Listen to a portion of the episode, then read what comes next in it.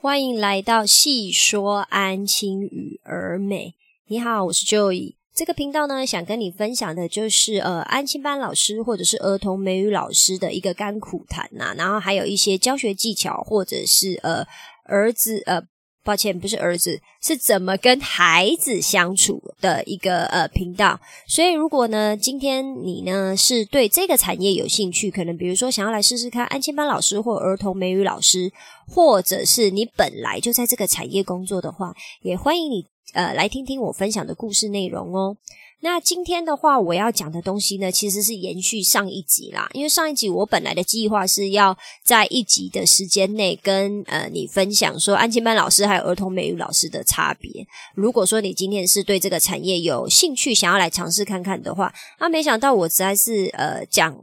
话的长度有一点点没有办法控制好，所以。呃，花了几乎一整集的时间在讨论安庆班老师的工作内容。那所以这个的话，呃，这一集就是有点类似像是下集，我主要就是会来讲儿童美语老师的工作内容上面大概会落在哪一些地方啊？啊啊，再还有一个小插曲，就是我在事后听我的那个片段的时候，我发现我也太喜欢鹅了吧？我在想的时候就会一直呃。呃，就是啊，呃，怎样？然后一直呃呃到我自己耳朵都有点受不了了啊！还希望你可以见谅。我今天会试着不要呃，但是我在思考的时候可能会一直呃，所以我还要想一下，我在思考的时候要怎么样让嘴巴不要发出声音啊！不好意思啊，这个是很无聊的题外话。那我现在就来分享一下儿童美语老师的工作内容。那既然是儿童美语老师的话，大概率你应该就可以知道，说他最主要跟安静班老师的差别就是你要去做到一个授课的动作嘛。那现在大家应该就是都有某种程度或某种底子上的呃英文水准。可是有的老师可能当然就是，比如说他就是很讨厌英文，因为我现在像我的主管的妹妹，她是在国小教授课的，她是在她是国小老师，那她的英文也没有很好，因为她就是专攻英文以外的科目，所以我也不能就是就这样认定说每个人都一定要有基本的英文的底子。所以如果你今天就是呃，比如说你真的英文不是很理想，你的英文的程度。不算太好的话，你。可能就比较适合安亲班老师。那如果你今天英文有一定的底子，因为像我就是可能从国小一直念英文念到大学，我的大学的专业科目也是英文的这个部分，所以我在教授英文这一块上面，我不敢讲说我教的是最好，或者是教的有多好，但起码在呃一些呃与孩子建构文法常识上面啊，或者是教他们单字片语，或者是你要怎么去呃做阅读测验、看文章，或者是考。Conversation 这一块的话，就是口说这一块，呃，我都不会有太大的压力，我都觉得说，哦，这个是对我来说算是蛮稀松平常的，那就是可以去呃挑战一下儿童美语老师。那儿童美语老师跟安吉班老师最主要的差别，除了就是完成美语的授课以外呢，今天还有一个很主要的差别，就是现在坊间呐，在上呃美语课程的这个部分，其实有我个人觉得大概。就我自己的经验啊，下去判断的话，大概会是五十五十，呃，五十趴五十趴。那所谓的五十趴五十趴是指什么？就是大概有五十趴的，呃，就是安亲班，呃，不好意思，儿童美语或者就是在教授儿童美语的那些补习班，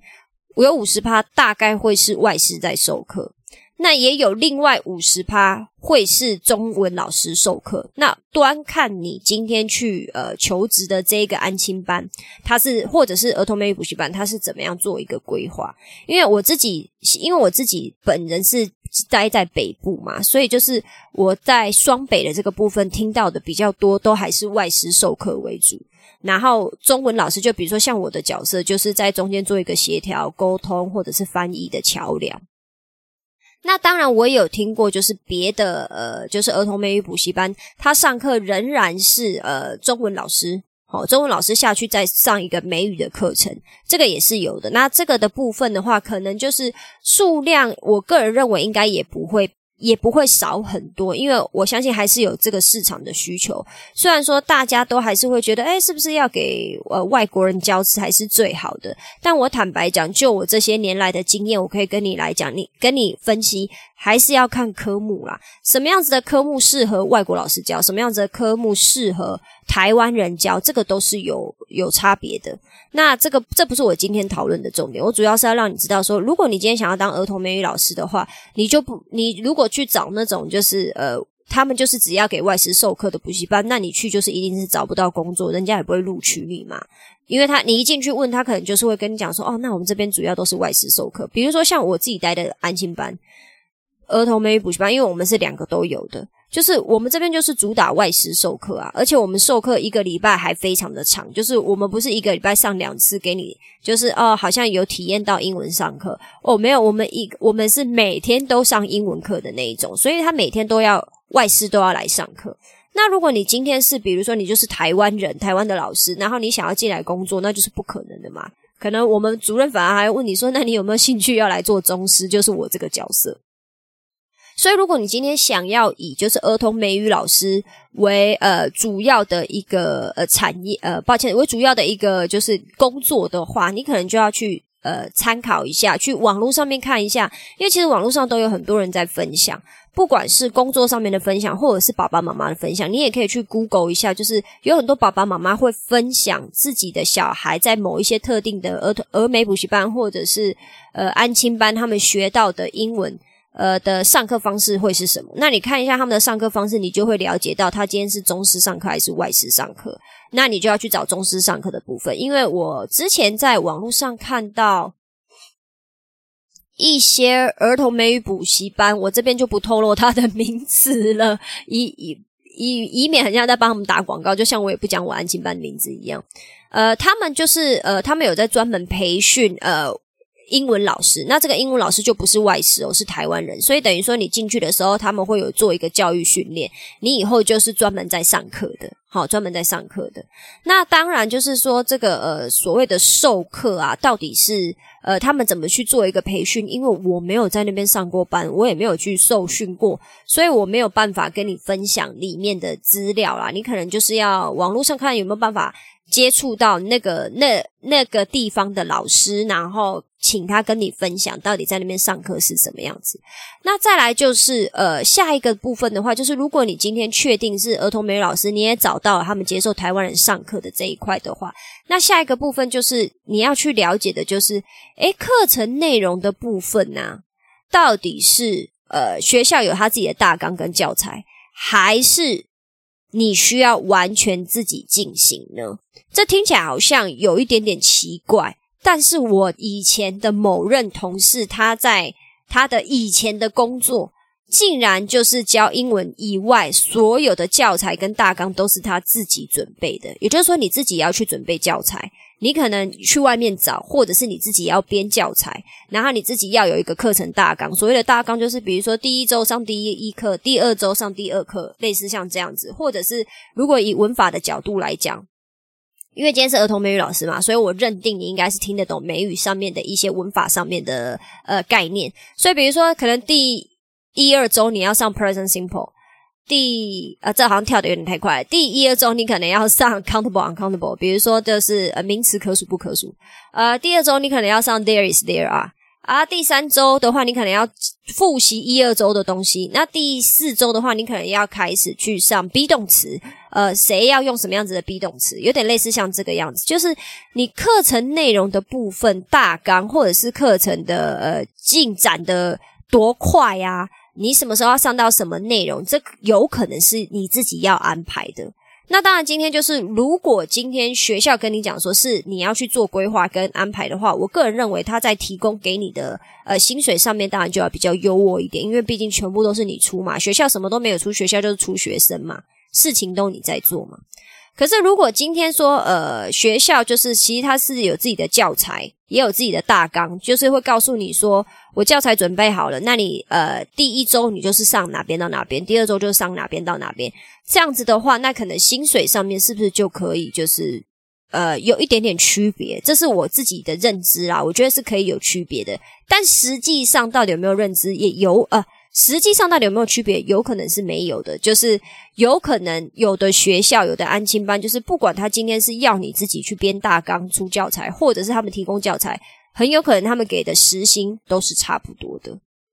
那既然我刚刚提到了时薪的部分嘛，那时薪，那你应该就呃，在这个地方你应该也可以 catch 到了，就是说，如果你今天是要当儿童美语老师的话，我我在坊间上面看到，大概你去一零四看啊，或者是任何就是有在找那个美语老师的这一块呢，大部分都是时薪啊。那薪水的话，大概我有看过最低，我有看过是五百一个小时的，那高的话，那当然就是高，我有看到八百的啦。所以呃，这个。薪水的 range 是有的，有一点点，就是从五百到八百，一定就是看经验嘛，还有看地域啊。就比如说，如果你今天是在双北教课，你可能薪水就自然会往上一点点。那如果你不是在双北上课，比如说你在中南部上课的话，我记得我有听过，就是也有薪水蛮不错的，但是可能也会有薪水就是落在五百这种这个之间的，那可能就是要看老师的经验啦。再来，我们要讨论的就是授课之后呢，是不是还有什么？就是还有验收这一块。所谓的验收，就是既然我们今天是来学英文的话，那我们到底要怎么样才可以知道说，哦，我们这一段期间的英文学的怎么样呢？就你就去想一下嘛，比如说国小的国语、数学、自然、社会，学校不可能一直上、一直上，永无止境的上上去，就让你上到六年级毕业嘛？是不是还有什么考试？为了考试嘛，因为考试才是一个评断的基准嘛。那在呃考试的验收的这一块，到底是学校会去做到一个验收，还是一样是老师要自己处理？就像我刚刚讲的，我之前的某一位同事，他在以前呃工作的地方，就是他所有东西都自己弄以外，他连验收这一块也是自己处理。什么意思？也就是说，他可能类似像期中或期末考这种考卷，甚至是口试的内容问题。也是他自己在处理，然后也就是说，可能呃定一个时间，其中的某一天就是我们的考试时间，然后要跟老师去做到考试，或者是甚至口试的一个动作，然后之后再来评估说，哦，孩子在现阶段的学习大概落在哪一个程度跟哪一个水准。那当然就是，如果你今天是呃所有的不管是教材或者是。大纲课程进度都是学校提供的话，就有很大的概率就是验收的这一块也是学校在处理。学校在处理，就是说他可能时间是他定，然后考卷内容也是他出，这也是有可能。那还有另外可能是什么？就是今天教材跟大纲都是学校在出，可是验收这一块要你来处理，这也是有可能的。因为反正学校呃教材跟呃课程大纲进度都已经提供给你了嘛。那他可能可能会跟你说，哦，我就是定在某一天要做到呃验收的动作。那那一天的话，可能就要麻烦老师你出考卷或者是出呃口试的题目，这个也是有可能的。就是呃，目前为止我这几个状况我都有听说过，所以还是要看你想要去应征的儿童美语老师呃的这个部分的话，学校对你有什么样子的一个要求嘛？再来就是呢，嗯。呃这个工作内容的话，跟安琪班老师还有一个很大的差别，就是呃，你必须要一直磨练自己的授课技巧。我相信这个呃道理应该算是很简单、很好懂，因为毕竟你就是授课，你就是授课者嘛，你就是那个老师要帮小朋友上英文课的老师，所以你在授课技巧上面，你可能就是要不断的去思考说，呃，你要怎么帮小朋友上课，呃，效果会最好。那听到所谓的不断思考，好像有一点点压力啦。因为讲坦白的，因为我在这边，虽然我的主要授课的对，呃，我主要授课者是外师，但是只要是外师不在的时间上英文课，都是我在上，然后都是我在复习。所谓的以外的时间是什么？因为外师一个礼拜，呃，每一天就是只来上两两个小时的课而已。可是这两个小时的课，有时候并不足以应付小朋友未来要考试。的时候的那一个，诶，他可能没有办法去，呃，把那份考试考好。我讲坦白的就是这样。可能你一你一天来上两个小时，可是我们期中的时候就是要考一个英文的大考啊。如果我平常不在利用课课余的时间帮你做加强的话，你那份考试就会考很烂，那绩效就会会被打得很差，或者是这个班的表现就不好嘛。所以只要呃外师不在的其他零散的时间，都是我在上英文课的。所以这也就是为什么我可以跟你分享，儿童美语老师如果今天要上课的话，你可能还要注意到什么？因为儿童美老师，我跟外师的差别就在于我的英文没有讲的他的那么认真。他会的东西就一定比我多，因为那是他的母语，所以他会的单词就是会比我多。可是我的强项就是在于，我可以跟小朋友直接做中文的沟通，我可以直接做中文的翻译，或者是我也比较清楚知道我要怎么样像用小朋友听得懂的语言去跟他们沟通，还有解释。那这个就是我的强项。那外师的强项就是他可以用很多不一样的单字，很多不同的文法结构，或者是他懂的东西，呃，国外的东西就是比较多，所以他可以。打开小朋友的眼界，然后他可以跟他们讲很多有趣的故事，这个就是外师的强项。那我们两个就是彼此合作，来尽量让这个班就是一直往前推，让他们往前走，英文越来越好嘛。那所以在像呃验收这一块，呃呃不好意思，那像在授课技巧这一块，我也不是每天都在想说，哦，我明天要怎么上课才有趣啊？啊，我明天要玩什么游戏啊？啊，我下次要怎样？没有没有没有，我都不是这样子想的，我都是什么？哦，好，我要上课了。我今天来上英文课。我今天要讲的文法观念，我要跟你讨论的片语，我要跟你讨论的单字，或者是阅读测验，或者是任何其他等等这些东西。我在上课的时候呢，我就是直接帮小朋友上。可是我上课的当下，或者是上完看上完课之后，一定会有几个 moment，或者是有一些些状况，你自己会留意到啊，小朋友好像听不太懂。或者是小朋友没有很进入状况，甚至是上课的当中，就会有小朋友跟你讲他听不懂啊。当然，这其实是有一点点痴人说梦，因为小朋友要主动积极的讲他听不懂的非常少啦，大概都是我在问说来听不懂举手，或者是怎么样，可能我会有一点语带威胁说啊，我现在问你们都听得懂哈，我等一下考你，你就不要不会，或者是我现在随便点一个人，你讲不出来的话，我就会生气，因为你没有举手跟我说你听不懂。我大概是有一点类似像这个样子，在去跟小朋友进行一个小验收、小验收。那也就是因为这样子每天都要上课的原因，所以我呢就是呃会呃常常需要去面临到哦，我这样讲小朋友其实听不懂，或我这样讲小朋友非常有反应，呃的一个就是呃及时的反馈。那根据这个及时的反馈，我也就可以知道说哦，好，那我可能。我明天再加强的时候，我要怎么去调整我上课的方式？那不得不说，就是我也是经由好几年的累积下来，我现在上课的 tempo，还有跟小朋友开玩笑啊，上课有不有趣的这一块上面，我才又进步了不少。因为我个人比较是着重在，呃，就是规范他们的规矩，还有就是你的每天复习你应该要怎么做，就是在呃。读书计划上面，这是我的强项啊！哦，我就是很会帮小朋友安排你每天应该要做什么事，然后让你们按部就班。因为我自己个的个性就是这个样子，所以对于做这些事情，对我来说不是很困难。可是对于小朋友来说很困难嘛，所以我的强项就是在帮他们建构这一些常规还有规矩上面，就是呃，对我来讲是我很在行的事情。所以你也就可以听得出来，我其实并不是一个非常。呃，在上课上不算是一个很有趣的老师。我其实以前初期上课的时候，我我承认我上课是蛮无聊的，就比较严肃型的。但是一直磨练到现在，我觉得我现在也开始知道怎么跟小朋友开玩笑，甚至是做出一些比较呃让他们彼此竞争的一些游戏，让他们觉得上课比较好玩，或者是抢答比较好玩。这也都是我一直在学习、在练习的。那所以这个部分呢，就是可能你也要去思考的。如果你今天是最主要要当儿童美语老师，也就是说你不不安亲，你只做儿童美语老师这一块，那你的重点就会是你的授课技巧，你是怎么去安排的？然后还有你上课有不有趣？因为我觉得有不有趣这件事情，有时候还要看老师的个性跟上课的风格下去做一个安排，还有呃规划嘛。那所以呃，我觉得。有趣的老师一定比较吃香，可是你要记得，最重要的还是是什么？最重要的还是家长跟小朋友，呃，他们各自想要达成的目标有没有达成？好，比如说，这怎么说呢？简单说就是，你要去看这个班的风气。如果这个班的风气有很多小朋友，家长是站在小朋友这边的，小朋友说不上，他们就不上的，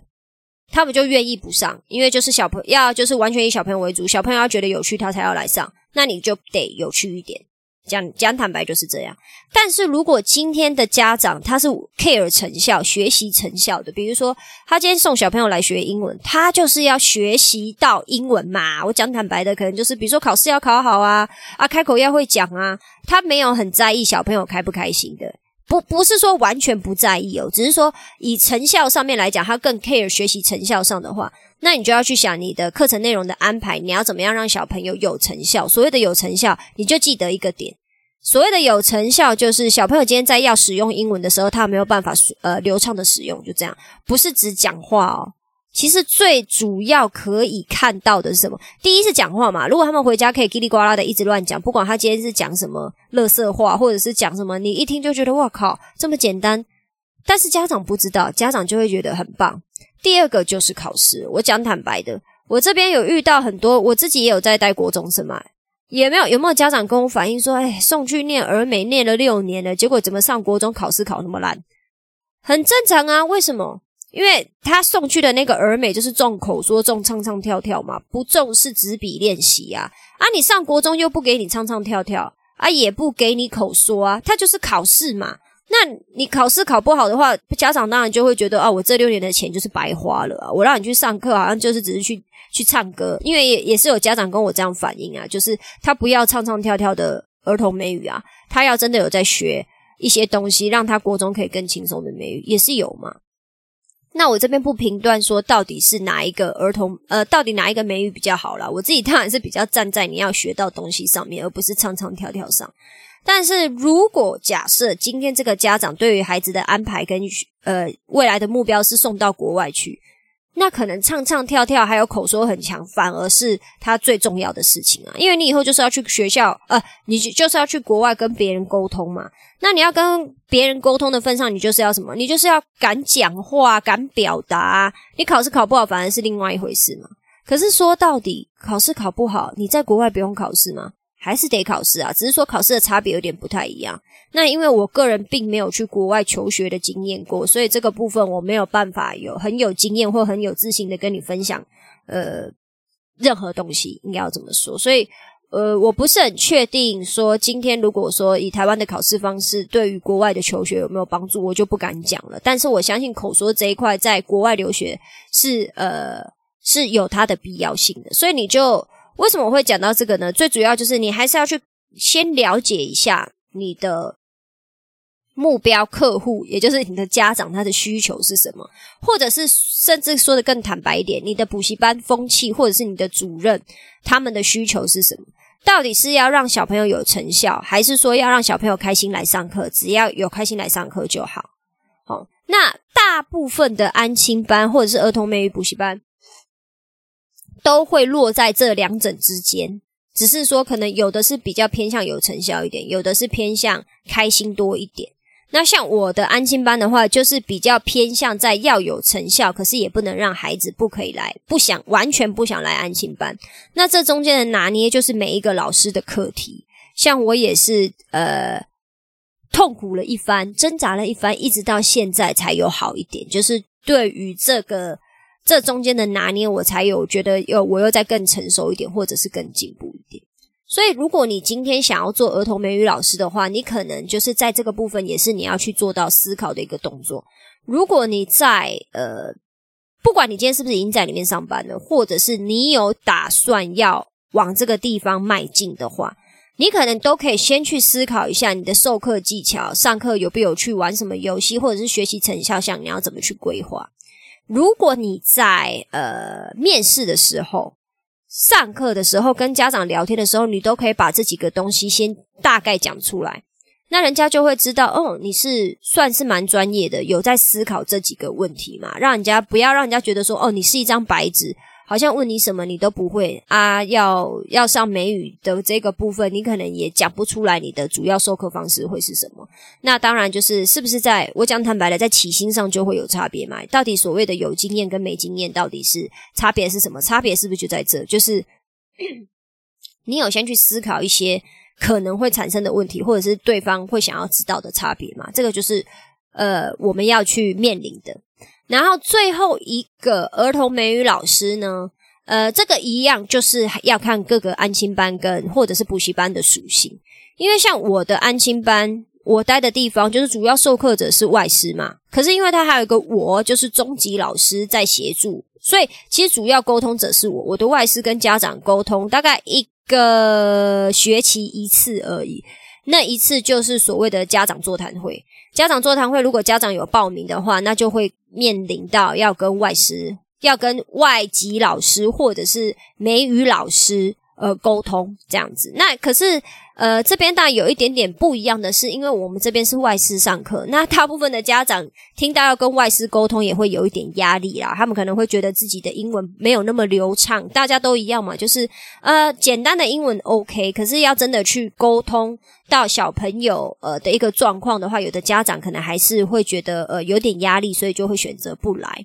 那有来的话，那当然就是还是外师去讲外师的想法，然后我在中间做翻译的角色，让家长知道。说哦，那我们今天呃，可能外师说呃，他的孩子上课的状况是什么样子一个情形？那如果说呃，如果说家长有什么问题的话，我也会翻译给外师知道，再让外师去呃说他自己的想法嘛。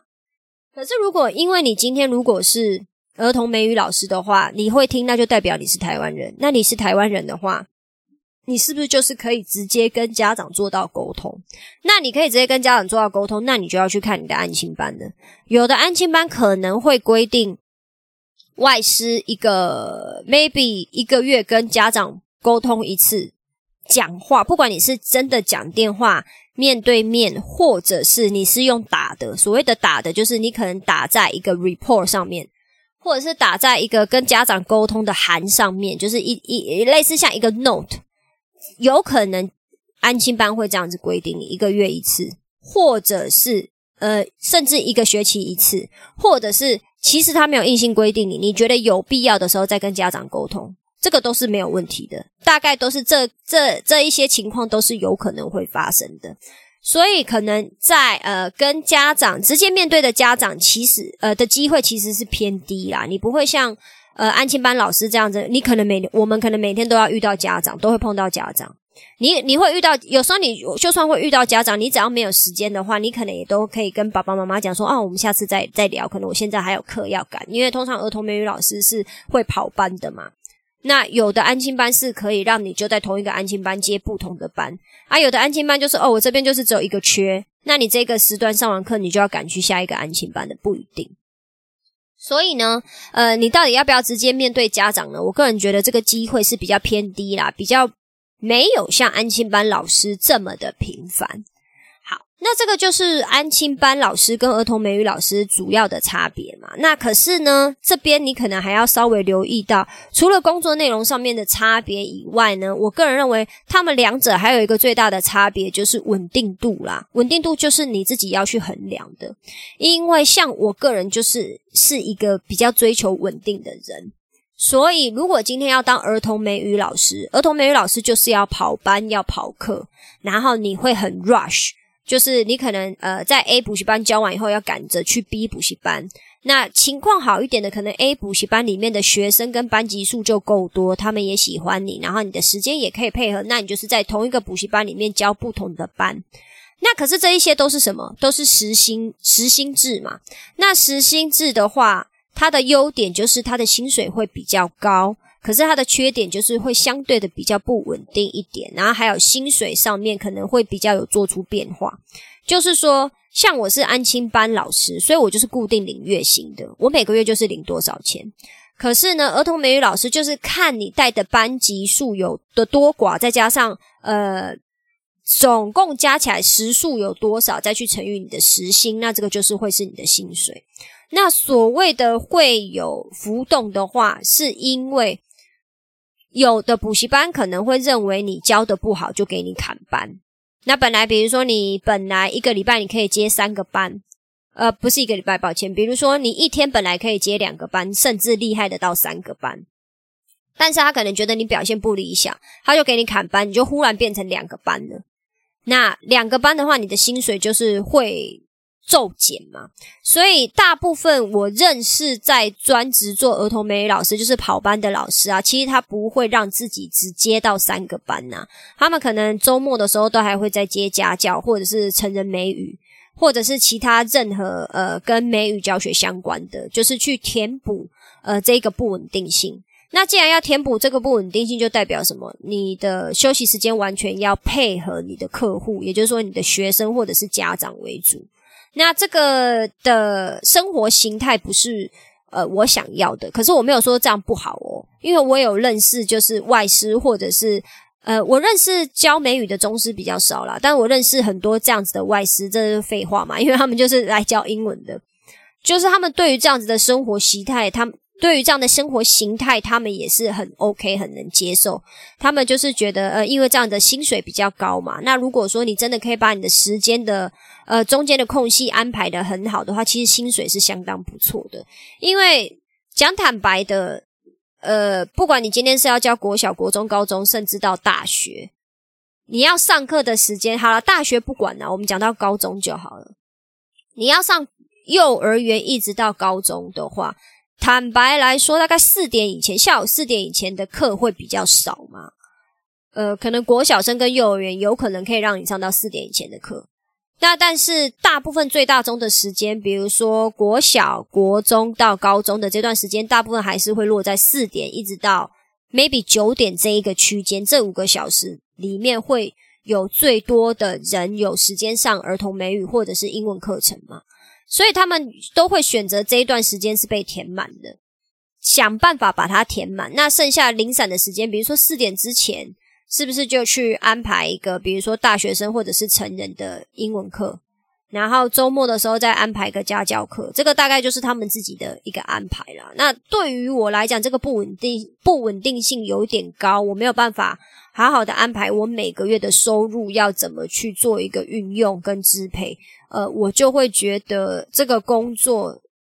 给我比较大的压力，所以这也是为什么我选择了待在我的安亲班，就是它是结合了安亲班老师跟儿童美语老师的一个综合版。那他初以前我是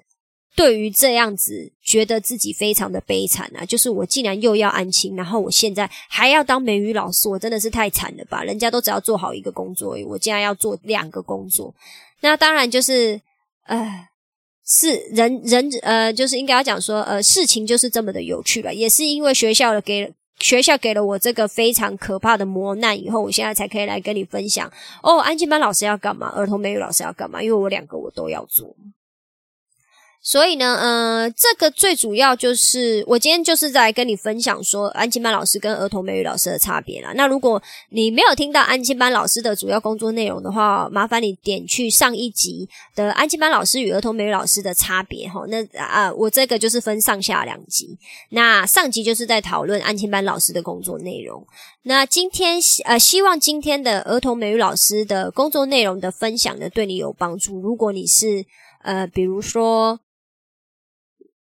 职场小白，或者是你有打算，不管你今天英文好或不好，你都有打算要往安亲班这个事业去尝试看看。因为我不讨论安亲班老师这个工作到底是不是人做的，因为很多工作都不是人做的，但也都还是有人在做，我就不讨论这个了。如果你今天就是对于这两个工作你有想要尝试的话，我会建议你就是听完我这两。级的 podcast，你可以去思考一下我里面跟你提到的一些状况跟问题，然后你会怎么去做一个安排？这样子对于你之后的面试，或者是甚至你要做这个工作也会有帮助。然后你的主管面，或者是帮你面试的人也会觉得，哇，你这个人其实多少是有一点经验的，或者起码你有去做到功课。这样子的话，可能对于你的薪水也会有一点帮助哦。那其他老师，如果你听完我的 podcast，你发现你觉得你还有一些想要补充的内容，或者是想要跟我们分享的，也欢迎你在评论区留下你的评论啊。觉得我今天的内容对你有帮助的话，也麻烦你帮我留下五星好评，然后分享给